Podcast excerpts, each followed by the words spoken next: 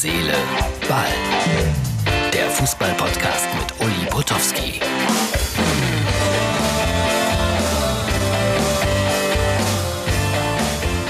Hallo Freunde von Herz, Seele, Ball. Ja, es gibt Freunde von Herz, Seele, Ball, ein paar hundert. Herzlich willkommen zur neuesten Ausgabe von meinem Podcast. Es ist Sonntag, der 19. Juli. Wenn ihr euch das anschaut, hoffentlich anschaut, bitte gelegentlich mal weiterempfehlen, was der Uli da so macht. Ich brauche noch ein paar Zuhörer mehr. Brauchen wir ja alle eigentlich in diesem Job.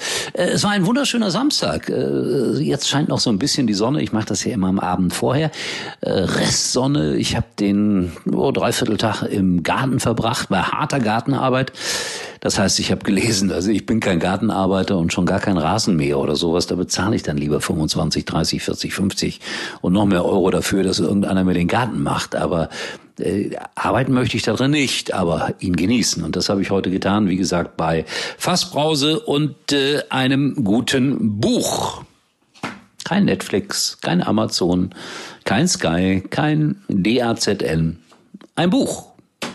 So, was ist mir aufgefallen? Ich frage mich natürlich immer, ob ihr auch alle Agenturen und äh, einschlägigen Portale verfolgt. Da kann es schon mal sein, dass irgendetwas für euch nicht ganz neu ist. Also, dass Nico Kovac zum AS Monaco zum Beispiel geht, wird euch nicht so ganz neu sein. Ich denke, das hat jeder, der sich für Fußball interessiert, zwischenzeitlich mitbekommen. AS Monaco bei Saisonabbruch, äh, Tabellen neunter in Frankreich.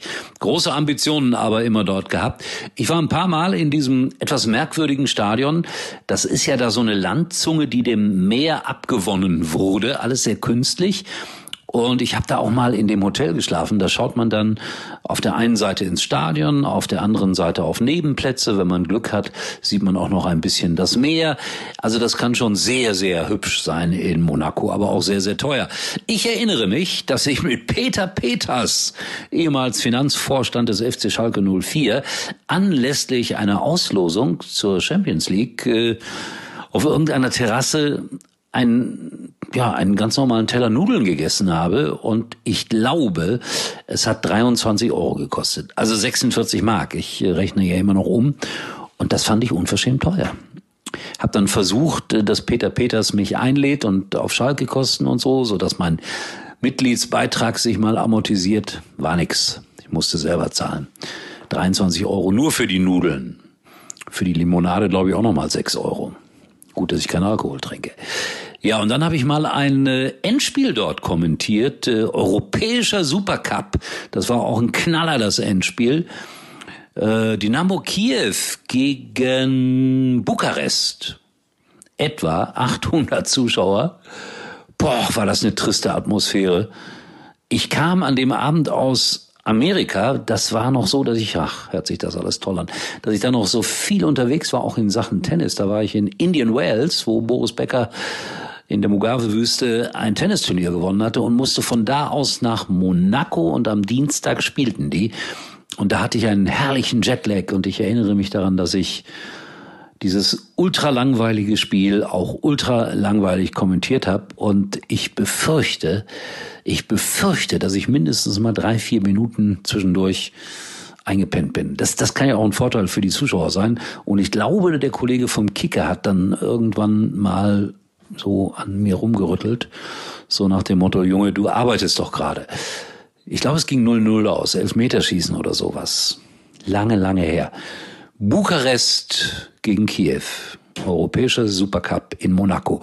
Und da ist Nico Kovac jetzt neuer Trainer. Eine wunderbare Stadt, wenn man Geld hat. Und dann kann man das auch alles genießen da. Und Geld wird er verdienen.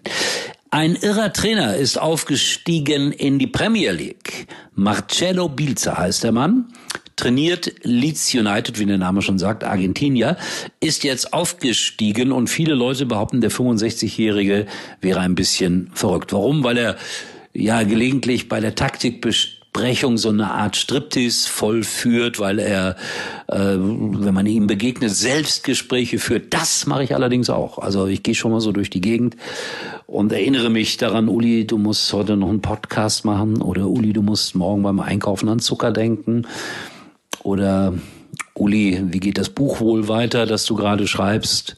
Verliebt in einen Mörder. Also das mache ich auch manchmal. Aber es gibt ganz viele Leute, die ihn sehr schätzen. Martinez, ihr kennt ihn von Bayern München, ein Ex-Schützling von diesem Marcello Bielsa sagt es, das ist der größte Trainer, den ich jemals hatte. Und äh, Gabriel Battistuta, auch ein Name, der einem auf der Zunge zergeht, sagt, boah, das war mein bester Trainer. Also wir werden den in der Premier League erleben bei Sky. Schaut ihr ja hoffentlich Premier League und viel Spaß mit dem 65-Jährigen, der auch genannt wird El Loco. Hat nichts mit Locken zu tun, heißt einfach der Verrückte.